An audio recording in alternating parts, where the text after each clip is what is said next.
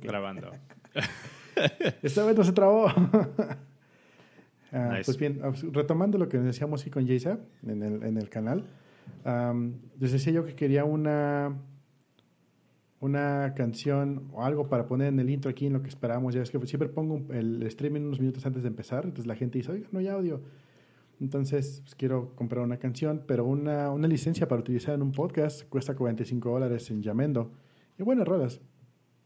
Pero me dice que eh, obviamente, si tú utilizas cualquier canción de Yamendo que supuestamente es este, free, eh, ya nos ha caído YouTube con el copyright. Si esta rola no este, tiene copyright y pues te voy a bloquear en ciertos países. Y así de, ah, pero ¿por qué? Digo, afortunadamente no nos afecta muchísimo. Es un país así que ni era en español, entonces ni mucho problema. Pero pues ahí está el antecedente, ¿no? O sea, es, un, es algo que, una marquita en el historial de, del podcast. Y entonces eh, me dice también dice que busque rolas que sean Creative Commons. Y sí, de hecho, en un podcast, hace dos podcasts me parece, puse la rola de Code Monkey de mm, este Jonathan Coulton. De hecho, les pedí permiso, así, oigan, ¿se puede? Me dijeron, sí, no hay problema, todas son Creative Commons cero, entonces no hay, no hay, problema, puedes poner lo que quieras, siempre y cuando no lucres con ella, no tengas ningún tipo de revenue. Entonces, mientras no tengamos ningún revenue, podemos poner Creative Commons cero. Pero eh, ya en cuanto querramos tener algún tipo de revenue, ya sea... Ahí es una zona como que un poco gris porque tal vez no estamos vendiendo, tal vez no tenemos sponsors yet. Eh, siempre es como un área, un área interesante eso porque es, bueno, ¿qué es revenue? Porque muchas personas, o sea, podría ser el argumento de que, por ejemplo, algunas personas consideran revenue como la exposición que tenemos nosotros, ¿no? De generar eh, renombre o algo así. Hay personas que consideran eso como parte del revenue. Sí, Sí, sí, sí. Y, o, qué tal que abrimos un Patreon. Entonces ya hay income o no hay, o sí, o qué pasó, o, o, si, o si todo el dinero que nos llega se va en gastos, ¿qué? ¿Cuenta o no cuenta? Ajá. Entonces, ya hay una zona como que muy gris en la que no quisiera yo estar cayendo. Entonces, yo creo que la mejor opción es simplemente comprar una licencia, ¿no? Pero pues, sí hay que sacar el, el sombrerito. Sí, eh, hemos estado pensando, estaría padre que las personas que nos, que nos escuchan eh, nos compartieran cuál es su sentimiento con respecto a esto, o sea, qué tanto les gusta el, qué tanto les gusta el podcast. Em, les latería, por ejemplo, que hiciéramos un Patreon, les latería que abriéramos algún sistema como de, de donaciones, les latería que hiciéramos algo, no sé, o sea, obviamente es, tenemos que 15 episodios, bueno, este, este en realidad es el episodio número 16 y ahorita vamos a hablar un poco de eso, supongo. Eh, pero en, realidad la cantidad de episodios que tenemos hasta el momento es relativamente poca contra eh, podcasts o programas que llevan 6, 7 años al aire y tienen ya 300, 400 episodios, ¿no? Eh, pero la idea de esto es empezar a generar un perfil para que la gente que de verdad recibe contenido interesante a través, a través del podcast o aprende cosas a través del podcast pueda ofrecernos a nosotros o pueda darnos a nosotros una oportunidad de, de, continuar esto haciendo de continuar haciendo esto de forma indefinida, ¿no? Porque a nosotros nos gusta hacer esto. Eh, nos, gusta estar compartiendo todo eso, nos gusta la parte de la comunidad. Sin embargo, el, el, ¿cómo se llama? Toda la parte de producción y todo esto que viene detrás de, de hacer este, estos programas, pues se, se tiene, que, se tiene que, que costear de alguna manera. Em, entonces, díganos, díganos cuál sería su, mejor idea, su mejor escenario, eh, para nosotros poder seguir haciendo esto de una manera un poco más fácil y vamos viendo qué hacemos. Si vendemos playeras, si les gustaría tener una playera del podcast, si les gustaría este, tener algún contenido especial en Patreon, si tienen ideas de contenidos por los que les gustaría contribuir algo, eh, igual nos podrían, nos podrían decir y vamos platicando algo. Ojo, que no hemos tomado ninguna decisión al respecto. ¿eh? No hemos decidido si vamos a, tener sponsors, no hemos decidido si vamos a tener un Patreon, no hemos decidido nada. Lo que queremos es saber qué piensa la comunidad, qué piensan ustedes que están escuchando el podcast todos los, todos los, eh, todos los episodios. Dice Jessa que sería bueno que hablamos más de código menos de Apple. Tú hace como cuatro episodios que no hablamos de Apple. Pero ya que lo trajiste a, a, a vamos, vamos a ver cuánto. Podremos, podremos hacer como una apuesta a ver cuántos episodios podemos durar sin hablar de Apple. sería bueno. y, y, y va a ser el, eh, la persona que nos va a estar eh, recordando. Va, a llevar el marcador. Un jingle para cuando nos hablen de Apple, ¿no? Así. Ah, bueno, no, es por, no es por querer hablar de Apple, pero ya ves que se, salió, se salió Johnny Ive, Eh, bueno, salió la noticia Ah, de que se salió. ¿no? Ajá, se salió, se salió Johnny Ive. Y ah, sí, digamos que sí escucho tres o cuatro podcasts regularmente que tienen que ver con, con Apple y hablan todo de Apple, ¿no? Lo que sí noté es de que en esta última semana o en estas últimas dos semanas donde ha estado esta noticia, me saturé de información al momento, al punto de que ya estaba escuchando lo mismo en todos los podcasts y era así como que ya, ya, ya, ya, ya, no, ya no puedo más, por favor, ya a nadie le importa eso. Entonces, nada más como referencia, sí, ya no hay que hablar de Apple. Sí. Bueno, yo me llevo como tarea buscar algo de música Criticum Zero para, um, para ver qué podemos poner en el podcast, porque sí está como que un poco aburrido. Que, bueno, ya no escalamos, ya no hay tanto problema, pero antes de que iniciemos la transmisión, pues poner una camita ahí de audio, ¿no? Que esté sonando. Algo así como el elevador. Pero más tiempo, porque eso trae un poquito. Nice. Pues podríamos, podríamos poner eso de repente. Sí. Es, Em, dice Jason que habláramos de lo relajo que hizo Steam con dejar las librerías de 32 bits de Ubuntu. ¿Supiste de eso? Ni idea, me estoy enterando. A ver, ¿alguien tiene contexto Ah, de eso? Sí, eh, resulta que eh, Ubuntu le dejó de lado por, por 24 horas las librerías de, 24 de 32 bits. Eh, haz de cuenta que el soporte que daba Canonical, que es el que está detrás de Ubuntu, eh, dijo, ¿saben qué? En los nuevos Ubuntu únicamente puro 64 bits, ya no vamos a hacer 32 bits. Y el primero que puso el grito en el cielo fue Steam, Steam, el- la plataforma esta de videojuegos porque ellos en Ubuntu o en cualquier parte de Linux eh, sobreviven a través de Wine y Wine corre únicamente sobre 32 bits. ¿Por qué? Porque los juegos que están en Steam, la- los que no son nativos de Linux, eh, corren con un emulador de Windows. Entonces tiene que correr Wine encima de, de Linux para poder correr tu, tu cosa. Entonces cuando agarra Canonical, que es como que el, el choncho que dijo, ¿saben qué? Ya no vamos a, a soportar 32 bits. Uh, le hicieron de jamón así bien, cabrón. Así como, no sé, 24 horas. No, no, es que ya no vamos a soporte a, Linux. Y la comunidad dijo, ¿cómo que no va a haber Steam en Linux? ¿Por qué? Pues porque no hay 32 bits. Ah, 24 horas después, ah, dice- Canonical, siempre sí vamos a seguir dando soporte a 32 bits. Ya. pues ya, ya está. Pero eso eh, es, un- es algo raro porque, ok, hay algunas personas que trabajan en Linux y dicen quiero algunos videojuegos y obviamente te cansas de jugar con el Tux para todo. Eh, entonces quieres un juego a la de veras, un AAA por lo menos, y resulta que pues todos son en Windows. Entonces, eh, de hecho ni siquiera en Mac hay tantos juegos y, y Photoshop No. no. es un juego.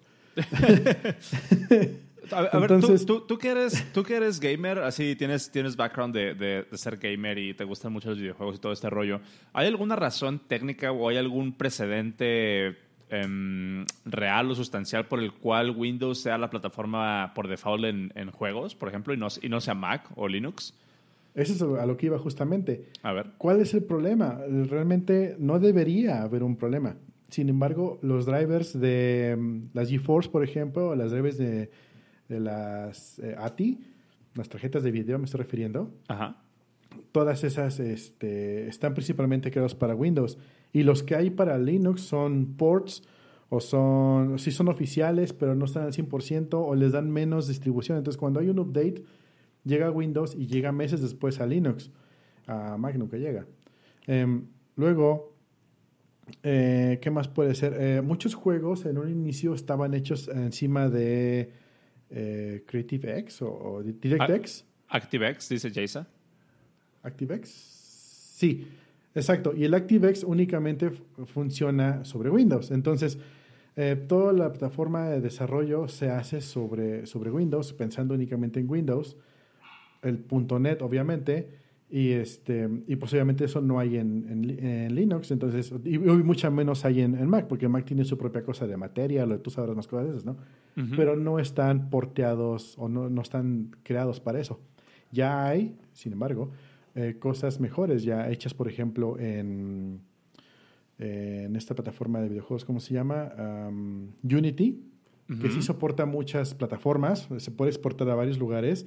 Sin embargo, exportar a Linux no está out of the box, tienes que hacer ahí una cosa medio rara.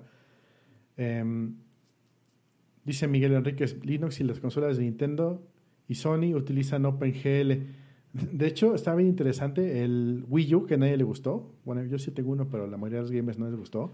El, el Eh, Wii U era el que era como el, el precursor del Switch, era el que tenía como el, el mismo control con la pantallita en medio, ¿no?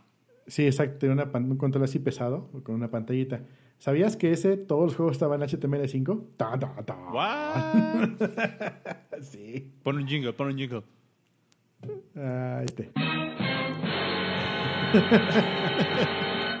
no sabía eso. Sí, eh, sí, exacto. Eh, entonces, eh, ¿utilizan OpenGL? Sí, de hecho, realmente no hay una limitante tal cual que diga los juegos no, lo van a no van a ser soportados en Linux por técnico.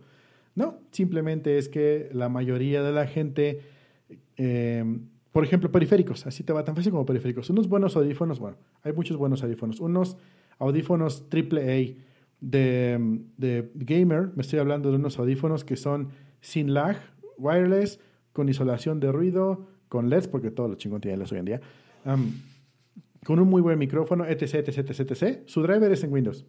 ¿Por qué? Porque el desarrollador dice únicamente voy a vender cosas para Windows.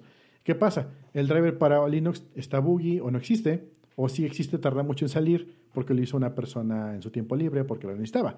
Entonces tienes realmente se siente en el mercado de los gamers como si fuera segunda mano todo. Dices, oye, va a llegar después de un rato.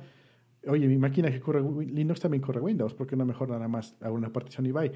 Entonces, nos vamos a, un problema de mercado. Ya tienes un mercado de personas que dicen, yo utilizo mi, mi Linux, mi Windows para jugar. Y pues los juegos únicamente salen para allá. Y los juegos, en un círculo vicioso, únicamente salen para Windows porque únicamente en Windows la gente los juega. Entonces empieza así, ¿por qué están aquí? Porque aquí están. ¿Y por qué, y por qué estoy aquí? Porque aquí están. Entonces, ah, es, es, es, es, como un problema de allí. Es el juego del gato y el ratón, ¿no? De la plataforma va a donde van los usuarios y los usuarios van a donde está la plataforma. Exacto. Hay muchos juegos libres, pero no tienen dinero para promoverlos. Sí, también hay muchos indies muy buenos. De hecho, yo tengo muchísimos juegos en Steam que algún día compré en Humble Bundle eh, y lo soportan en Linux y están muy chidos los juegos, pero como, no son AAA, no lo soportan. Aunque últimamente, en los últimos años, por así decirlo, eh, Nintendo ha tenido muy buen approach hacia los eh, developers indie.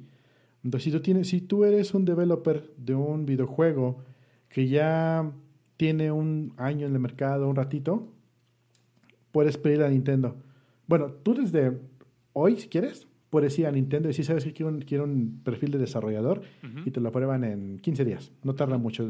Este, yo, lo hice y me aprobaron. Pero únicamente te dan el SDK para Wii U y para Wii. Y para Nintendo 3DS así de... Y, el juego de ahorita y el Switch, no, hay que pedirlo aparte. Entonces, eh, he visto que para poder sacar un juego indie en Switch, a, pesar de toda la gran faramaya y promoción que hay en Internet, de que no, sí, este aquí quité sin querer los nombres. Este, a pesar de la gran faramaya que hay, de que sí, sí, soportamos todos los juegos indie y la, la, la, la, resulta que para poder publicar en Switch tienes que tener un antecedente. Entonces, tienes que tener algún jueguillo ya publicado, que tenga unos par de miles de descargas, vas, te acercas, oye, ¿sabes que quiero, quiero promocionar mi juego en tu Nintendo eShop? Y ya te, te lo evalúan, te dicen, sí, ok, cumples con los estándares de Nintendo. Recordemos que Nintendo tiene desde antes de que exista el ESRB, que es el, el, organismo que te dice eh, si el juego es para niños o para adultos, antes de que existiera eso, Nintendo ya tenía su propio nivel de seguridad, bueno, de cosas ahí. Eh, entonces tienes que pasar también ese nivel y ya te permiten. Okay. Entonces, aunque sea un poco bulky, hay bastantes juegos indies en Nintendo. Eh, entonces, para lo que es bueno, for what it's worth, ya hay un antecedente de que si tienes un juego indie tal vez sea un poquito más sencillo publicarlo en Nintendo que en Linux. Em, ah, yo, no estoy no estoy muy involucrado con, con, toda esta parte del gaming como ya lo he demostrado varias veces. Em, sin, embargo, un poquito lejos. Ah, a, ver, ¿ahí ya me escuchan?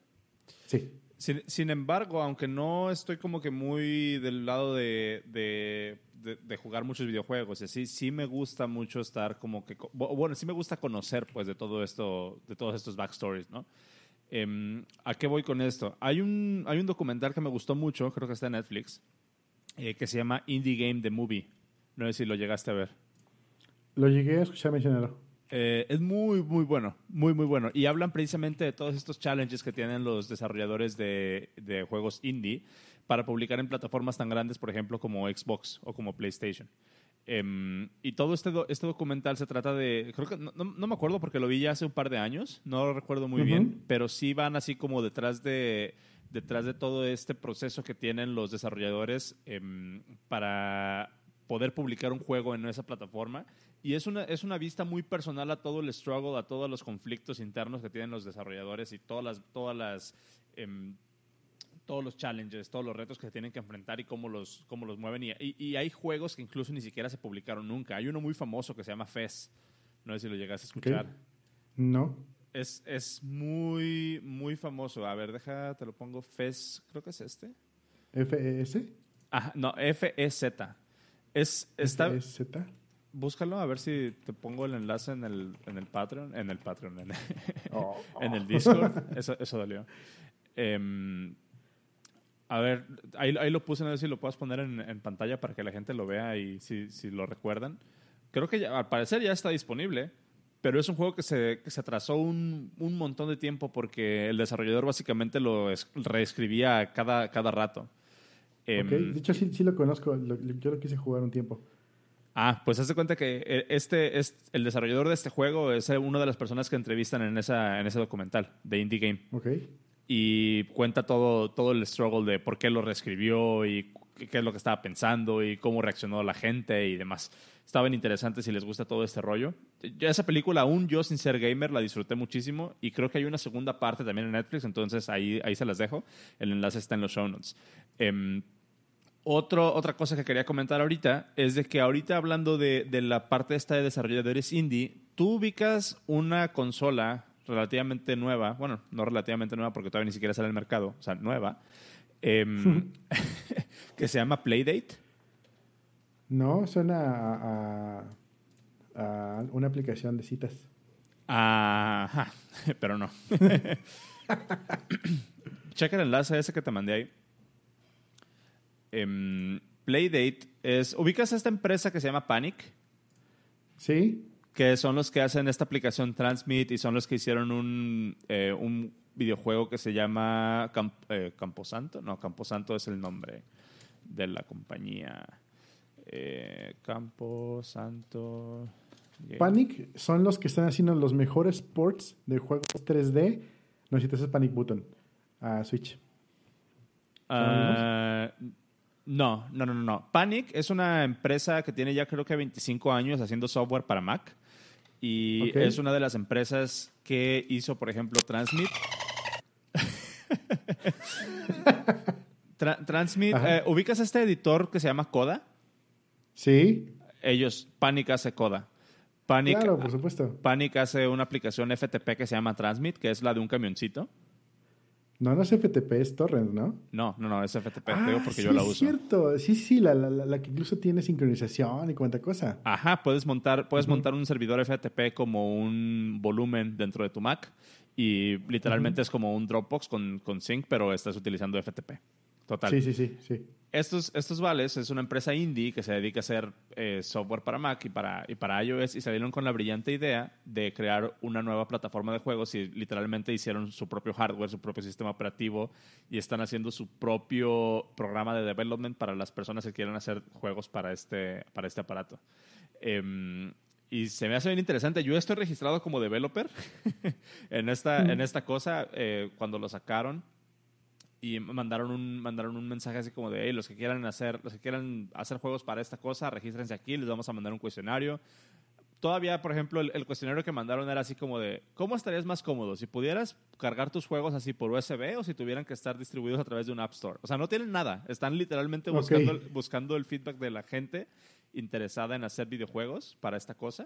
Lo interesante de esto, que como dice Miguel Enríquez ahí en el, en el chat, que es, esta es la del Crank. No sé si ya, ya, te metiste a la página, ya estás viendo el... ya, sí, está ahorita en la, en la en video. Ah, ok. En pantalla.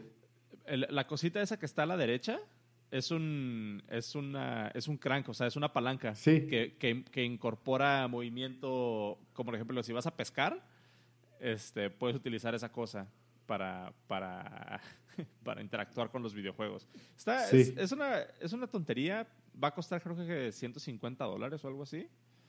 Este, a ver, 150 dólares, ajá. lo, interesante de esto es de que la, si le das así un poquito para abajo en la pantalla, eh, te vas a dar cuenta un poco cómo están pensando ellos la interacción. Todos los videojuegos van a ser en blanco y negro y son en líneas, o sea, son, juegos en, puras líneas, puro, line art.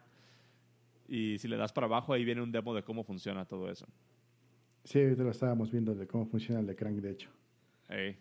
Y pues nada, está bien interesante. Les dejo los, les dejo los enlaces ahí y si les interesa más conocer acerca de este proyecto de Playdate, les voy a dejar también unos enlaces a unas entrevistas que hicieron con los desarrolladores de, este, de, este, de esta plataforma donde cuentan todo el backstory pues, de, de, cómo sale esto y de cómo se les ocurrió la idea. Hicieron su propio sistema operativo, está corriendo en un controlador personalizado y creo que esta cosa lleva en desarrollo como ocho años. Entonces, está bien interesante. Es así como que un, un, dato curioso, pues. Ahí les dejo la información en, en los show notes. No se ve que hicieron Firewatch. Firewatch es un buen juego. No lo entendí muy bien, pero me gustó mucho el, arte de, Firewatch. Sí. Em, yo lo jugué también. Intenté jugarlo, más bien lo descargué en la Mac. Em, pero como obviamente no, no soy gamer, ni siquiera lo pude terminar. Eh, pero lo que entiendo es un juego en el que tú vas creando tu propia aventura y cada vez que lo juegas puedes terminar en una situación completamente diferente. Y muchas, de las, muchas de las cosas que escuchaba acerca de ese juego era de que había personas que realmente batallaban con la toma de decisiones de que se encariñaban tanto con los personajes. O sea, de que si era así como que, ah, no sé qué quiero hacer. Pero la dirección de arte y la, por lo menos las pocas horas que jugué con eso, la verdad me gustaron mucho. Estaba pensando en volver a jugar, de hecho. Dice Jason, se le hace raro que mucha gente que le gustan los juegos de DOS, pero hay muchos de Java. Java tiene muchísimos juegos que, que tiene muchos móviles de juegos como el Nokia. Sí, los juegos de Java estaban muy chidos. Sea lo, sea lo que sea, eh, sí eran muy buenos juegos, estaban entretenidos. Em, yo creo que ahí lo que pasó fue que cambió el mercado. Eh, cambió el mercado porque antes los juegos, todos los, todos los eh, teléfonos high-end este, corrían sobre Java, entonces los juegos estaban portados en Java. Em, pero ya cuando entran Android y iOS a entrarle duro a los, a los móviles, pues ya todo cambia el paradigma y ya no, no se porteaban o ya los desarrolladores Java pues ya no, no están viendo ese mismo revenue. Entonces o te cambias o te hundes. Creo que por eso ya no están tan en auge los juegos en Java. De hecho no he visto ningún juego Java nuevo aparte de Minecraft.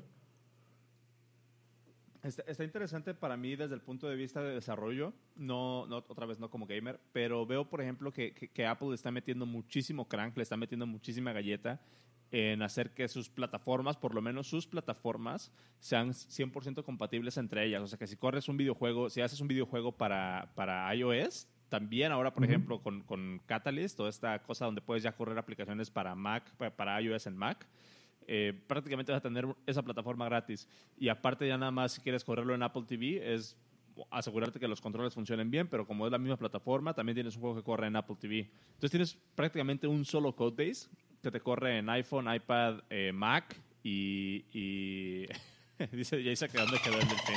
Pero estamos hablando de videojuegos, estamos hablando de videojuegos, no de Apple. Estamos hablando de Apple en el contexto de los videojuegos, demonios. Eh, a, lo que voy es de que, por ejemplo, hace rato lo mencionaste, Apple está sacando toda esta parte de Metal, que es el... ya, de, ya deprecaron OpenGL. OpenGL ya no corre en, plataformas de Apple y ahora para hacer cualquier tipo de gráfico tienes que utilizar Metal. Y Metal corre eh, pues, literalmente como el nombre lo dice, a nivel de, casi a nivel del metal en todas las plataformas que están soportadas. Entonces, en, este contexto, a mí se me hace bien interesante si en algunos años vamos a poder ver juegos AAA apareciendo primero en Apple y después diciendo, ok, vamos a ver cómo podemos portar esto. Lo que no sé es de si vayan a poder usar Metal en otras plataformas o si Apple vaya a poder sacar esa tecnología o hacer disponible esa tecnología para otras plataformas. Yo creo que no va a funcionar por allá. Eh, la industria del videojuego ahorita está cambiando mucho, el, están apostando mucho, hay son muchos rumores, nada está sobre, sobre, sobre sentado, son muchos rumores. Que por ejemplo el, el, PlayStation 5 y el nuevo Xbox, no me acuerdo el nombre que va a tener, em, le están apostando más hacia el contenido digital y menos hacia el contenido físico. Entonces vas a ver mucho, mucho más videojuegos que puedas descargar de la nube versus los que vas a poder comprar. Y ahí sí hay todo un tema, porque hay gente que dice, no, sabes qué, yo a mí no me gusta que sea nube porque ya ha pasado muchas veces. A los 10 años, bueno, es mucho punto, 8, 5, 8 años, de repente dicen, ¿sabes qué? La nube ya no va a servir. este, tienen 15 días para bajar todos los juegos y ya no va a haber más. Entonces, obviamente, si tú en ese momento no puedes o se te olvida, no lo viste, pues ya un juego que compraste no lo vas a poder jugar nunca más, aunque lo hayas comprado. Eh, y no es como que lo compres muchísimo más barato que comprarlo físico, realmente cuestan lo mismo. Entonces, ahí es un tema muy en conflicto. Sin embargo, la tendencia es que sí va a haber muchos más juegos digitales y menos físicos. Eh, entonces, e, eso acaba de pasar, eso acaba de pasar hace poquito con, con Microsoft y los ebooks, no sé si lo viste. ¿También pasó? Ajá, de que básicamente Mm, deja ver si encuentro el link ahorita, pero Microsoft salió, si, no, si, si, lo recuerdo bien, Microsoft salió y fue así como de, ah, todos los libros que compraron ya no van a estar a menos que los descarguen así en 3, 2, 1. Entonces se hizo, se hizo como un debate bien interesante sobre todo esto de, bueno, ¿quién realmente compra? O sea, si, si tú compras algo digital, ¿realmente es tuyo? O sea, porque si algo que es tuyo no te lo pueden llegar a quitar nada más así.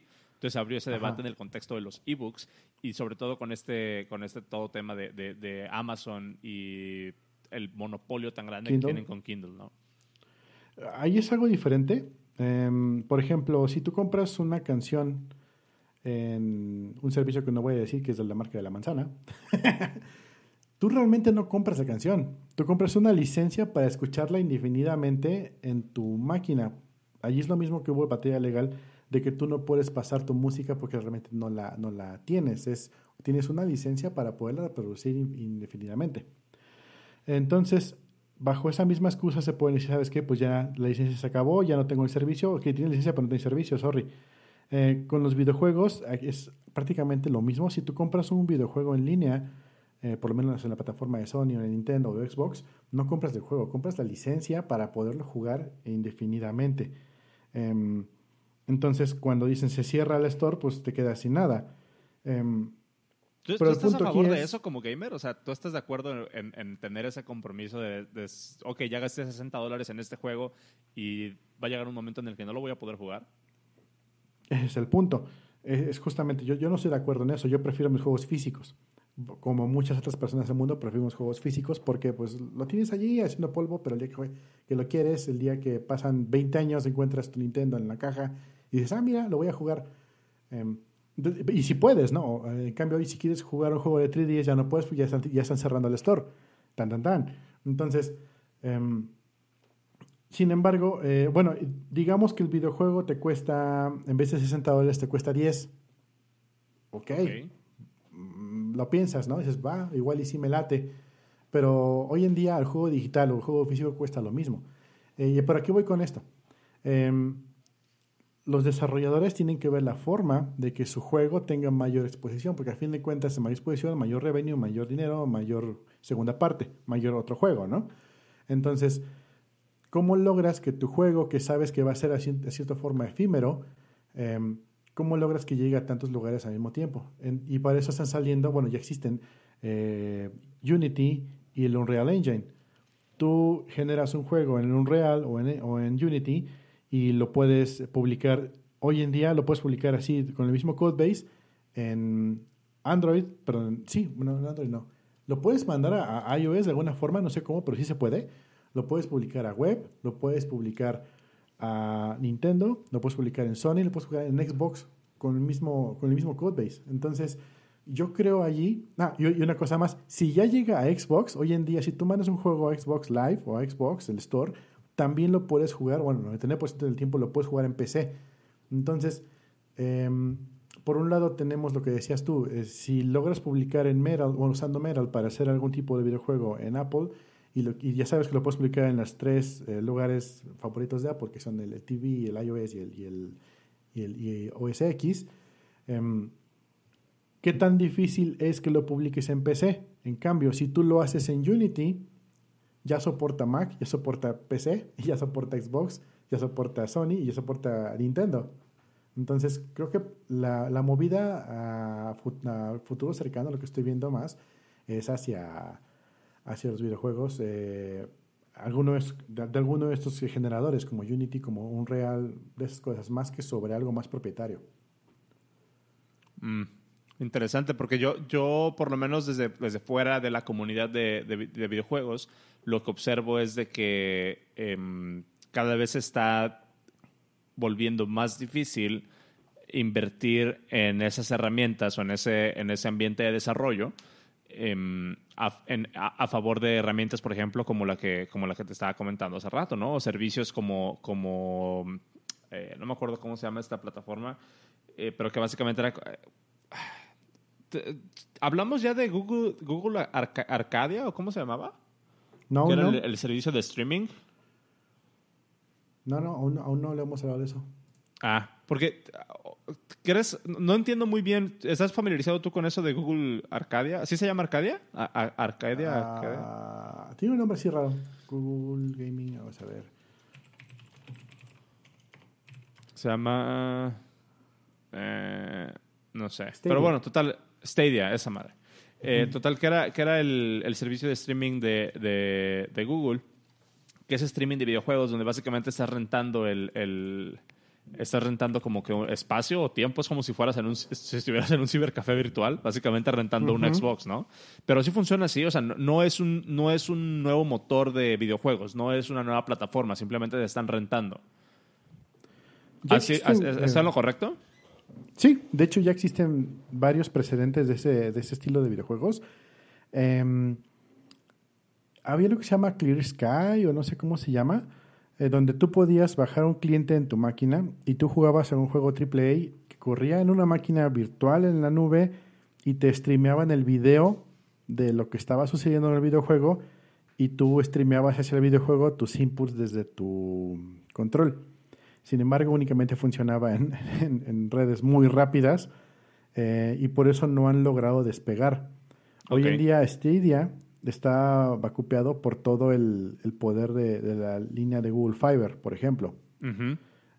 este, sí, imagínate, como dice, como dice no puedes streamear el, móvil, la TV con Chromecast si quieres streamear un videojuego de, desde la nube de software hacia tu máquina, pues ahí es un problema, ¿no?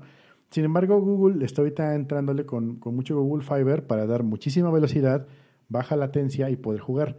Te estoy diciendo de, que hay jugadores tan, tan hardcore que te dicen, sí, yo puedo hacer un combo así en el, en el Street Fighter, pero tienes que cortarlo en el frame número 15 para poder invertir un combo diferente y poder hacer un continuo y un barrel, bla, bla, bla, bla. Dices, dude, ¿en serio cuenta los frames? No puedes contarlo, estás jugando a 60 frames por segundo. Sí, sí, pero cuando es así, así, así, así, es memoria muscular. Ok. Y sí es real, hay gente que sí juega con esa exactitud ya en los dedos para, para, jugar así. Ahora imagínate meterle todo el lag de, de, de, jugar de aquí a remotarlo. Entonces no, no está, no han pegado por eso. Y entonces son puros juegos que no requieren tantísimo hasta el momento, pero ya están eh, trabajando en algo mejor. Entonces, eh, Google sería así, tal cual como dices, tú rentas una máquina virtual que está corriendo en Google con el juego que tú quieras jugar eh, y tú lo juegas desde tu máquina. Ok, nice. Está interesante. sí, está muy interesante y juegas por un, por un precio regular. También hay otro modelo de videojuegos que, que podría funcionar, que es, por ejemplo, el que tiene Microsoft. Eh, es como un Netflix de videojuegos. Tú pagas una renta mensual y puedes jugar, escoger de un catálogo de videojuegos para jugar todo el tiempo que te quedas un mes. Yo le veo un poquito más de futuro a eso que a, que a, este, a comprar los videojuegos tal cual. Porque entonces dices, ok, no tengo el juego, pero tampoco estoy gastando 60 dólares por juego. Estoy gastando 15 por estos 100 juegos que probablemente no me gustan los primeros 10, pero los siguientes me gustan. Entonces me puedo clavar en uno o dos por 15 dólares, no está mal. Eh, es un punto raro. Sin embargo, como el mismo, mismo punto anterior. ¿Cómo logras tú como desarrollador lo que tu juego entre en todo ese catálogo. Tienes que ser compatible con N lugares disponibles. Por eso es que están jugando tan duro con, con, se me olvida siempre el nombre, con Unity. Ok, va. Eh. Ah, está, interesante. Eh, siento que vamos a ver cosas eh, salir de, de, esto pues en los próximos años y a ver si mi, mi, gran problema es ese o sea yo no yo no estoy dispuesto yo no estoy dispuesto a, gastar por ejemplo 60 dólares en un videojuego que sé que me va a aburrir a las dos horas o no voy a o ni siquiera voy a poder terminar de jugar em, por ejemplo tengo un Xbox tengo un Xbox allá arriba pero creo que la última vez que lo prendí fue hace dos o tres meses y lo jugué por una hora em, entonces para mí en lo personal no me conviene o no, no, me gusta la idea de gastar 60 a 80 dólares en un videojuego de esa magnitud. Pero si me pones un videojuego en la App Store que me cuesta 2 dólares o 2.99 y es un videojuego de estos casuales como Crossy Road o Animal Crossing o alguna cosa de estas, por supuesto que lo voy a comprar y he gastado muchísimo más tiempo y dinero en ese, en ese tipo de juegos porque es lo que puedo jugar eh, mientras espero en una oficina, mientras, no sé, ¿sabes? Sí. Como el juego casual. Entonces, yo creo que también va por ahí, ¿no? ¿Crees, crees, que, la, ¿crees que la demanda de videojuegos indie o no, indie no es la palabra adecuada, de videojuegos así como casuales, esté comiéndole el mercado a, a, los videojuegos de AAA, como les dices? ¿Hace cuánto que no tenemos, por ejemplo, como un Halo? O por lo menos Halo para mí es la, el, el, estandarte, ¿no? Porque yo, yo inicié en consolas con Halo. Eh, pero ningún otro juego, ningún otro juego me ha llamado tanto la atención como para decir, ah, sí voy a comprar un Xbox para, para poder jugar ese juego. No creo o, que le o simplemente no soy el mercado. No creo que le estén comiendo el mercado a los juegos casuales a los juegos eh, AAA. Eh, sin embargo, sí está dividido el mercado. O sea, me refiero a que no está creciendo mucho más el juego casual, sino que ya está muy bien definido el mercado de qué porcentaje es casual y qué porcentaje es hardcore. Ok. Es correcto, como dice Miguel Enrique, el juego AAA ya es un juego más rentable incluso que las películas en Hollywood. Eh, entonces, eh, ya tienen un segmento muy bien definido, muy bien rentado, y el juego casual, a pesar de que también es muy, rentable, muy rentable, eh, tiene un segmento que no está creciendo, pero tampoco está decreciendo, lo cual es bueno. Entonces, si tú quieres hacer un juego sencillísimo, puedes tener un buen mercado para sacarlo y, tener un revenue. Recordemos Flappy Bird. Flappy Bird era unos juegos de, un solo input.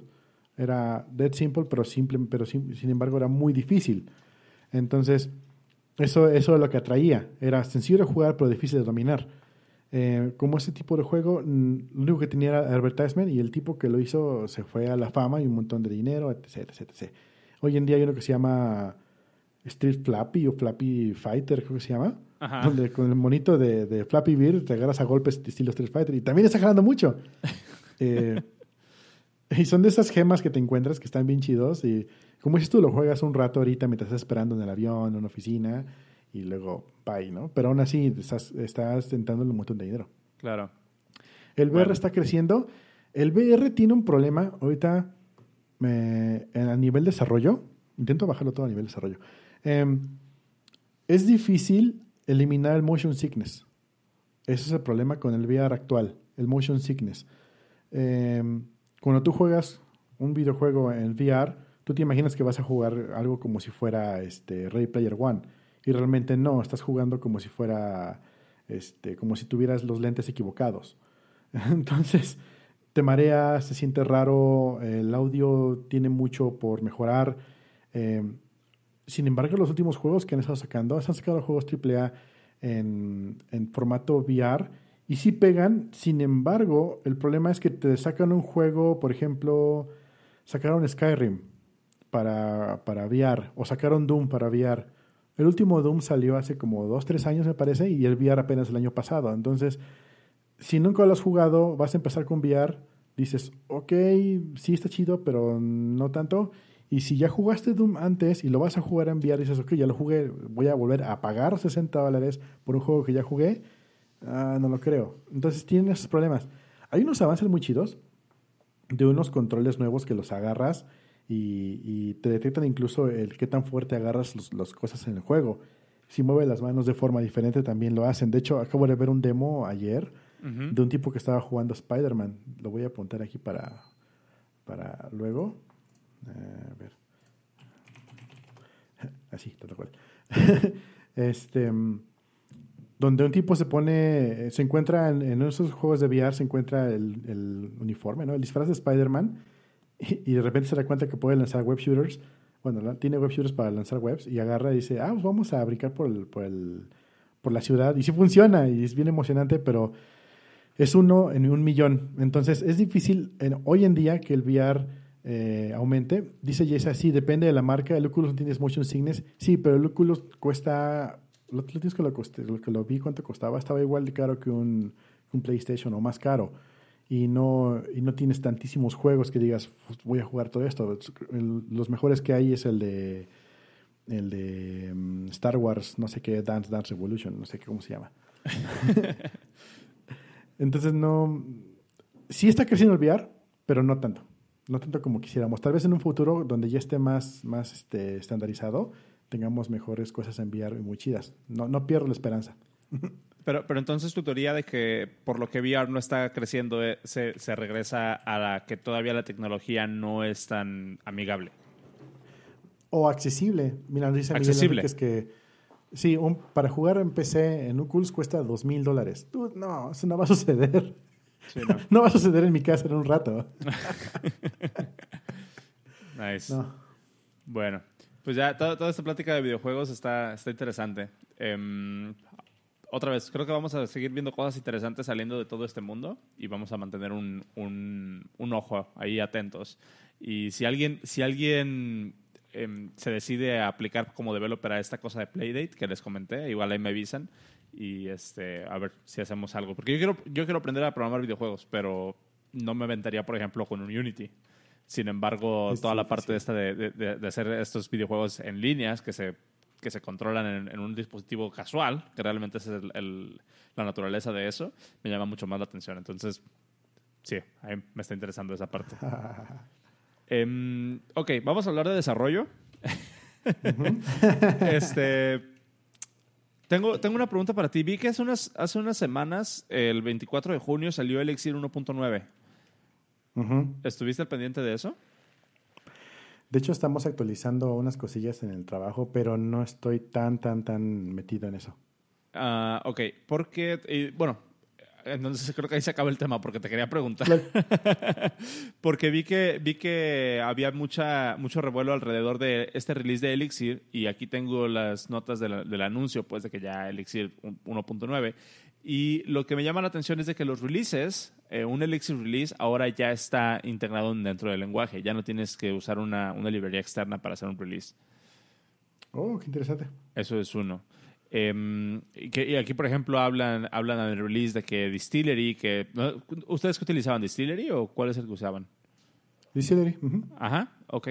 Que se, que se basan mucho en, en la... mm, eh, ¿Cómo se llama? En, en- en la forma de trabajar de Distillery para integrar releases entre eh, a Elixir, pues de manera nativa hasta cierto punto. Una cosa que se me hace bien interesante es de que Elixir 1.9, eh, Elixir 1.9 es el último release de Elixir que tiene features que estaban planeados originalmente. O sea, a partir de Elixir 1.9 ya no hay otros features que le quieran agregar al lenguaje. Ok.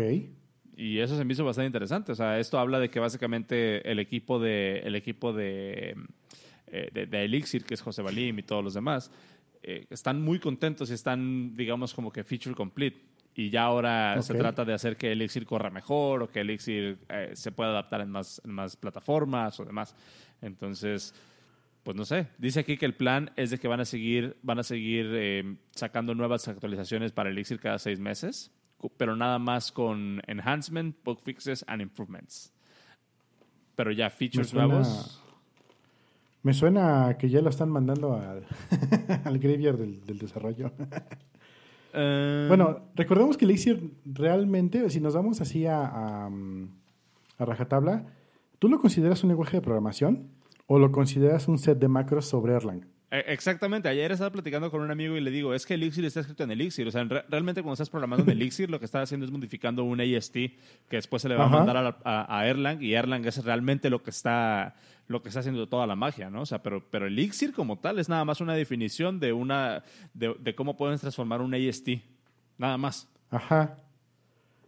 Entonces yo, yo considero Elixir como un... ah, interesante pregunta, no me, lo había planteado, no me lo había planteado así. Porque no es como que puedas tomar sintaxis de Elixir y hacerla correr sin la, sin la dependencia de Erlang. Pero Ajá, entonces, es correcto. pe- pero entonces, por ejemplo, ¿tú cómo definirías a Kotlin o cómo definirías a Scala en el contexto de que siguen corriendo sobre la máquina virtual de Java? Hay un nombre para eso en, en JavaScript y se les llama Sugarized Code. Tan, tan, tan. Tan, tan, tan. Ya metí en la cubeta de Sugarized de Elixir. Eh, ¿Ubicas Code, CoffeeScript? Eh, sí, que sí, a ver, déjame, déjame intentar explicarte qué es el- lo que es CoffeeScript. CoffeeScript, CoffeeScript, a lo que entiendo, es un preprocesador de JavaScript donde le quita toda la sintaxis que no te gusta. Sí, sí, pasa punto parcial Pepsi. Em, ok, a ver, explícame entonces. CoffeeScript fue un, un gran avance de, em, del mismo tipo que hace, no Rust, ¿cómo se llama este? Backbone. Mismo, mismo tipo que hace Backbone eh, empezó a hacer Elixir porque obviamente no le gustaba cómo estaba typeado o cómo, estaba, cómo se escribe JavaScript.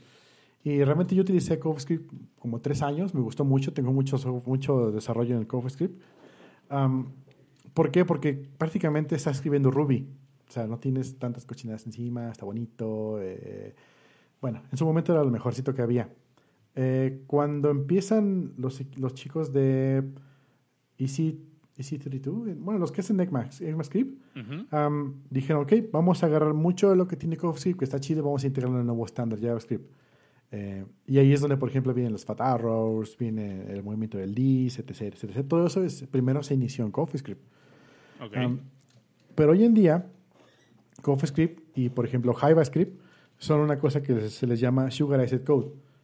Eh, básicamente es un, entre mil comillas, lenguaje de programación que te cambia la, forma en que escribes el IDE, pero a fin de cuentas tiene que, que procesarse para convertirse en otro lenguaje. Eh, y sí, tal cual como decías, primero tienes que escribir CoffeeScript y el CoffeeScript tiene su compilador que lo convierte en JavaScript. De hecho, el, el, el módulo de, el lema de, de, CoffeeScript es is just JavaScript. Entonces, eh, lo convierte en JavaScript y luego lo ejecuta.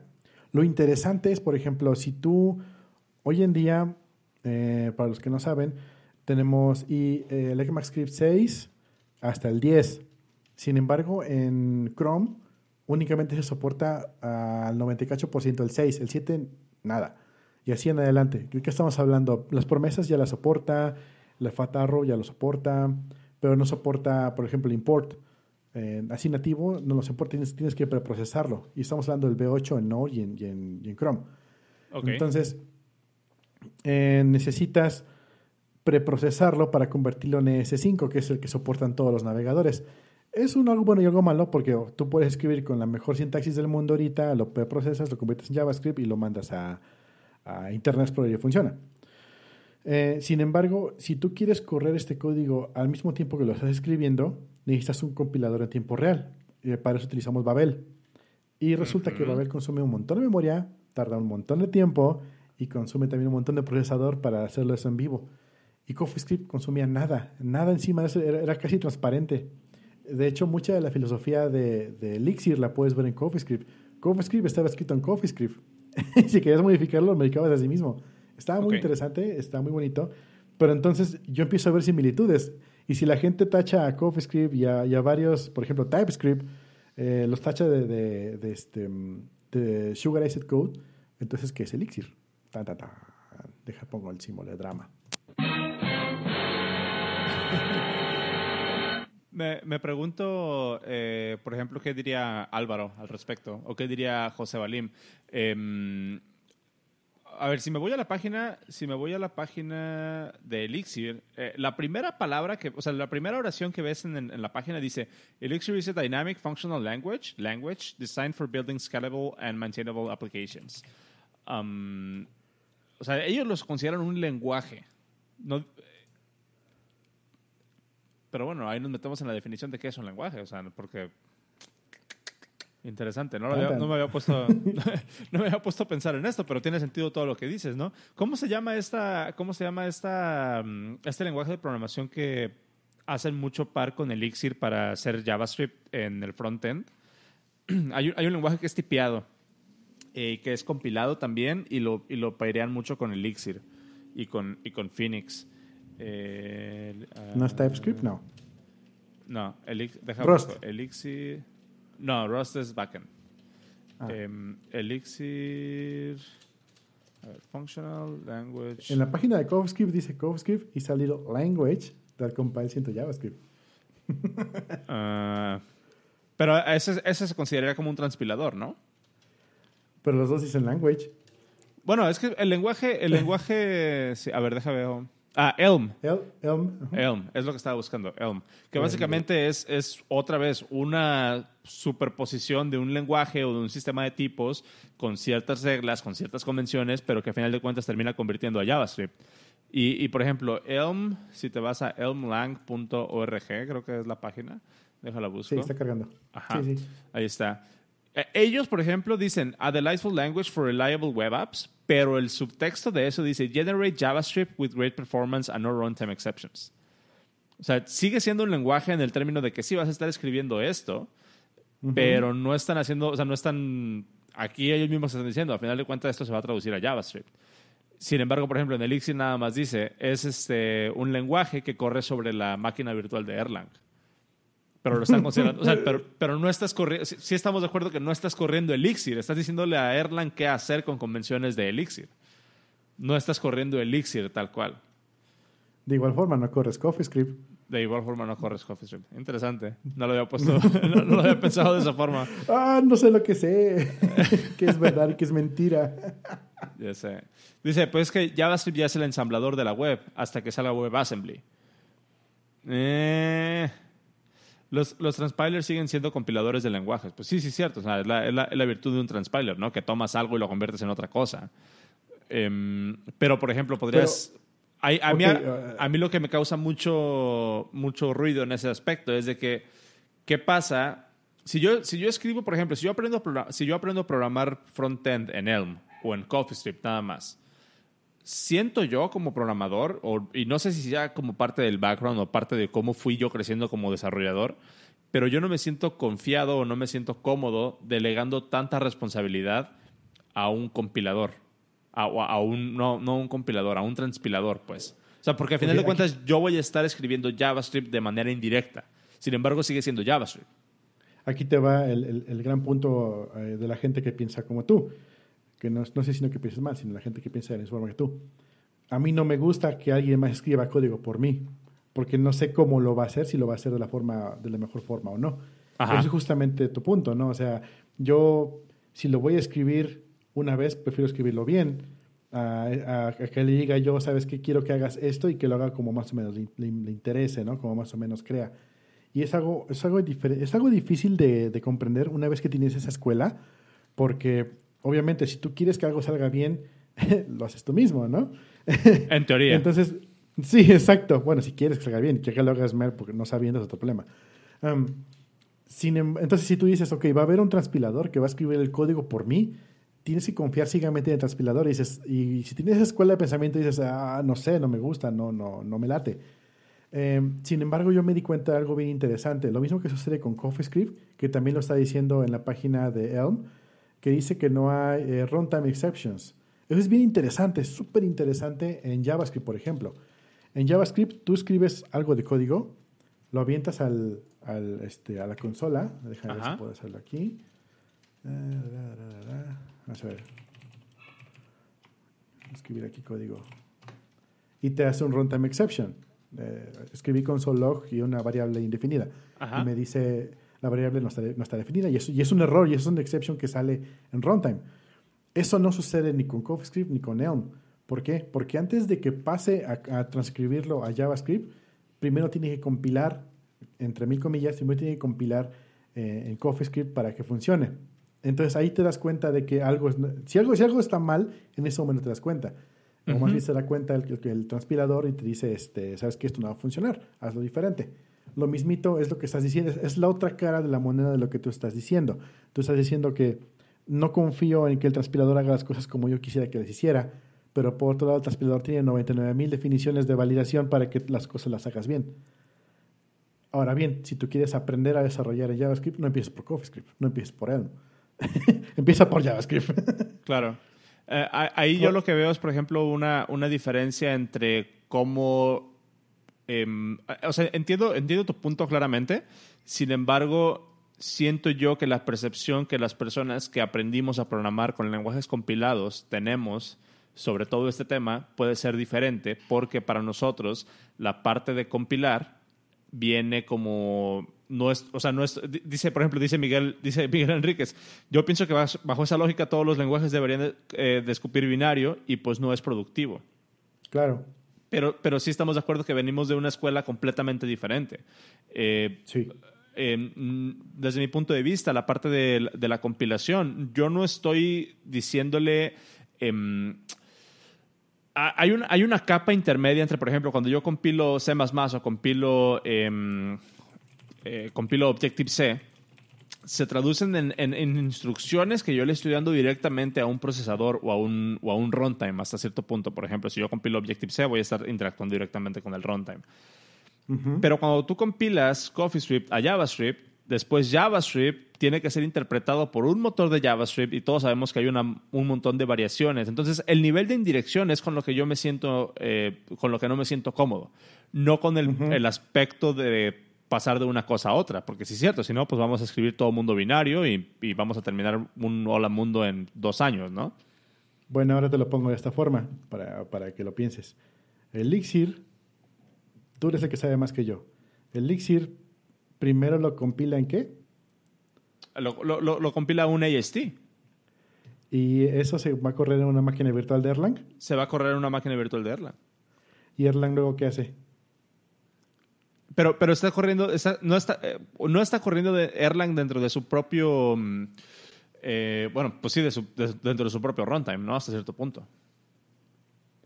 Ajá, pero entonces tienes también tres, cuatro pasos desde que, desde que trabajas en, en Elixir, lo pasa a un AST, que ese AST, si no me equivoco, ya es como algo más eh, como lo que escupiría C hacia abajo. Eh, es, es- es, eh, por ejemplo, el- hice una comparación, de hecho, me tocó dar una charla sobre las diferencias y similitudes que tienen Swift, Elixir y Objective-C. Y, por ejemplo, el, el, el- no, no, creo que no, no estaba, la, la di en una sí, empresa fue en que... Colima. ¿Ah, sí estabas?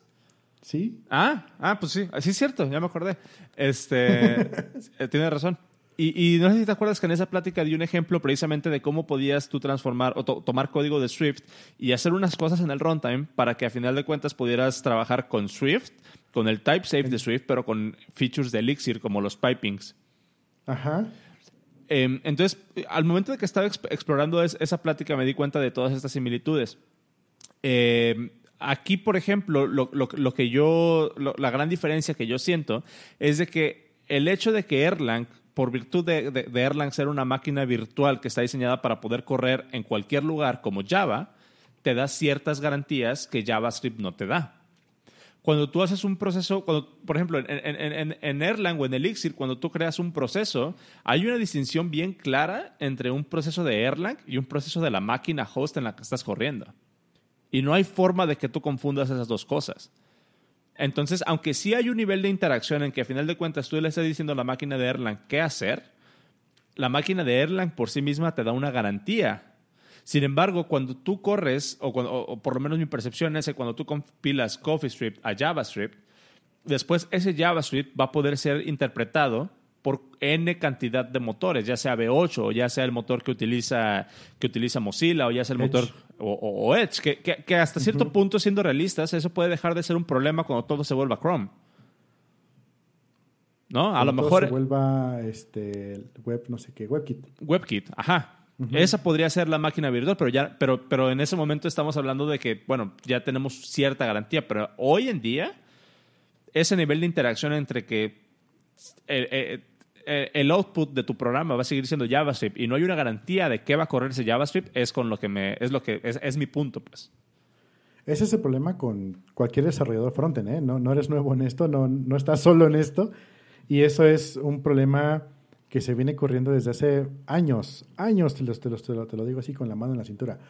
Em, tú desarrollas una aplicación web o algo que funcione en web y no tienes la garantía de que se va a ver bien en todas las máquinas. De ahí es donde vienen los motores, por ejemplo, hay- hablábamos de pruebas ayer, hay, uno- hay uno que corre en, en- en máquinas virtuales, te corre tu página en varios lugares y te hace pruebas sobre eso. No recuerdo el nombre, siempre se me olvida el nombre de esa cosa. Cucumber, Am, Selenium. Cucumber, sí, exacto. Selen- los dos, Cucumber y Selenium hacen eso. Ok. Em, incluso también Cypress lo hace, me parece, o tiene algo parecido. Entonces, ¿qué hacen? Corren, corre diferente tu código en diferentes lugares. De hecho, una de las cosas que a mí me gusta utilizar mucho cuando desarrollo frontend es un logger propio. Y, eh, ya sea uno, uno que yo desarrolle en el momento, porque me, me gusta desarrollar la, la rueda cada vez, o bajarme uno que existe, lo cual también es bueno. Em, tengo un logger y en vez de utilizar console log utilizo logger.x, ¿no? Logger.log, logger.debug, bla, bla, bla. Em, ¿Por qué? Porque resulta que había una versión de Internet Explorer que me tocó a mí desarrollar para eso que no tenía console log. Y si tú tenías un código que en algún momento dentro de tu Ajax o donde quieras tenía console log, algo, tronaba, la, tronaba todo el Internet Explorer. Se ve el mensaje así feo de, de, de, de, Windows que decía, ha tronado esto. Y es casi que te sale la pantalla azul con un console log. Y así de, ¿qué diablos es esto? Sí, entonces tienes, tienes un punto a tu favor. Uh, y sí, en cuanto se empiece esto a estandarizar, pues eh, ahí cambia, ¿no? Ahora bien, ¿qué pasa si tú desarrollas con CoffeeScript que se transpile a JavaScript, pero que corra sobre Node, que siempre es V8? ¿Se puede hacer? ¿O, eh, o sea, ¿es, es, oh, ¿es una sugerencia o...? No, no, no, Yo, yo, lo hice muchos años. Ok. Y era rápido y era reliable. De hecho, hay código funcionando hoy en día que, que está en producción, que tiene años de uptime, que, que, funciona así, que es código eh, de CoffeeScript en tiempo real transcribiéndose a JavaScript sobre la insertado directamente en la máquina de V8. Entonces, yo veo similitudes. Habrá que saber qué dicen esas personas, estos grandes del desarrollo de Elixir. Sí, o sea, lo, lo, que yo digo es de que, de que no está mal. Simplemente, eh, si tú me das esa garantía de que siempre va a ser V8, se, se, quita mucha de mi preocupación. O sea, mi, mi, mi, mi, problema en realidad viene de cuando lo estás eh, usando, o bueno, no es un problema en realidad, porque te puedo ser sincero que no me importa, ¿no? Es un no, concern, ¿no? no, tengo, no tengo nada de qué preocuparme al respecto. O sea, no, no es porque no trabajo en eso. Ajá, exactamente, no es mi problema. Pero sí siento que, por ejemplo, yo no, yo no me sentiría a gusto sabiendo que lo que voy a estar haciendo eh, va a poder ser interpretado por N. O sea, si, si me dijeras, hay un cliente hay una, hay una especificación de cómo tiene que correr esto, pero cada cliente puede definir sus propios, sus propios eh, artefactos de runtime. Va a ser así como que, la, la, verdad no es algo que me interesa hacer porque no tengo, no tengo, no tengo interés en pelearme con ese tipo de detalles, ¿no? Ah, en, en, en iOS, eh, o, no sé, en iPhone funciona así y en iPad funciona así. En términos de runtime, en términos, de, en términos del sistema, pues no, obviamente hay diferencias en implementación, pero en términos del sistema. Eh, eso es algo con lo que no me sentiría a gusto, pero otra vez, venimos de una escuela completamente diferente, donde en mi mundo sí tenemos esas garantías desde el día uno y no nos tenemos claro. que preocupar por nada de eso. Hay un video muy bueno en, en, YouTube, lo voy a apuntar en Discord para que no se me olvide. Historia, history. Uh, espera, primero escribo.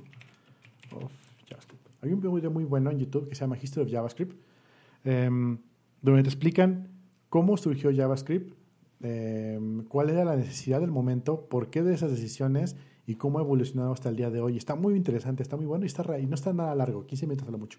Okay. Me gustó mucho, eh, lo, voy a, lo ponemos en el show notes después. Échalo. Um, sí, está muy chido. Básicamente lo que dicen es que le dijeron a un Carlos, un dude, eh, ¿sabes qué? Necesitamos un lenguaje de, de, de, de frontend para ayer. Ajá.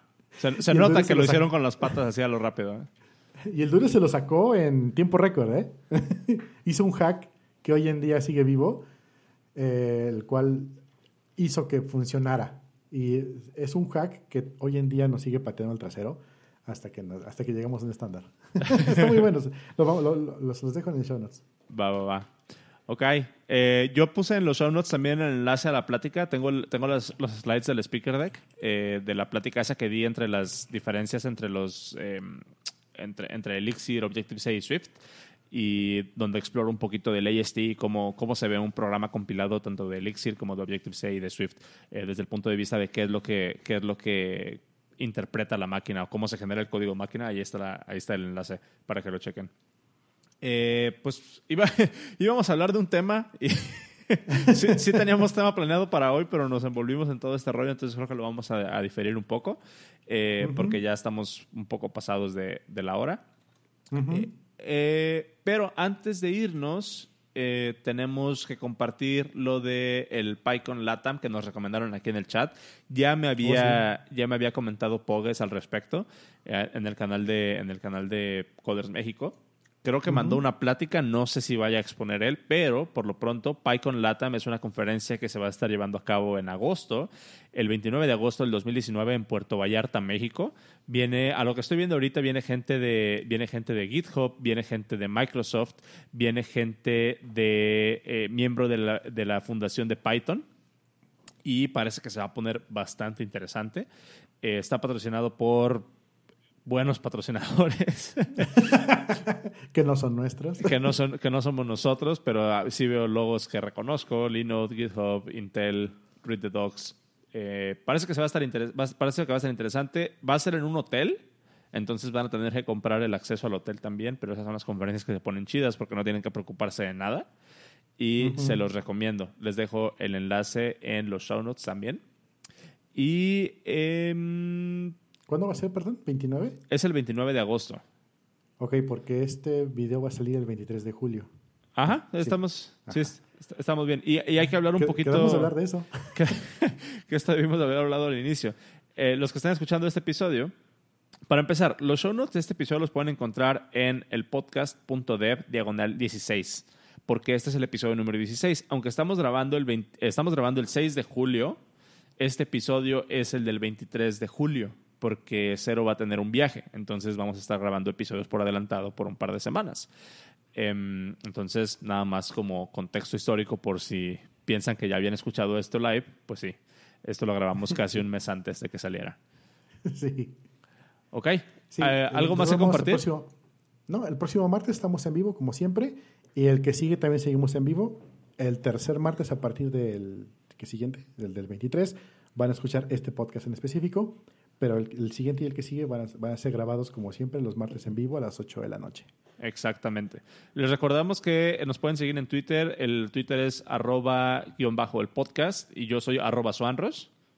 Yo soy arroba cero dragon. Y en los show notes se encuentran los enlaces donde nos pueden encontrar. Tenemos el enlace para el Discord para que estén platicando por ahí. Tenemos el enlace a los Slacks donde regularmente estamos platicando. Y tenemos el enlace a otras cosas más, al canal de YouTube y otras cosas. y a lo que salga durante el show. Y a lo que salga durante el show. Ahí, ahí puse todos los enlaces. Ya, ya los tengo aquí recopilados. Bueno, pues nos vemos el próximo episodio. Muchas gracias por sintonizarnos en sábado y ya sigan con sus familias. Hasta luego. Nos vemos, adiós.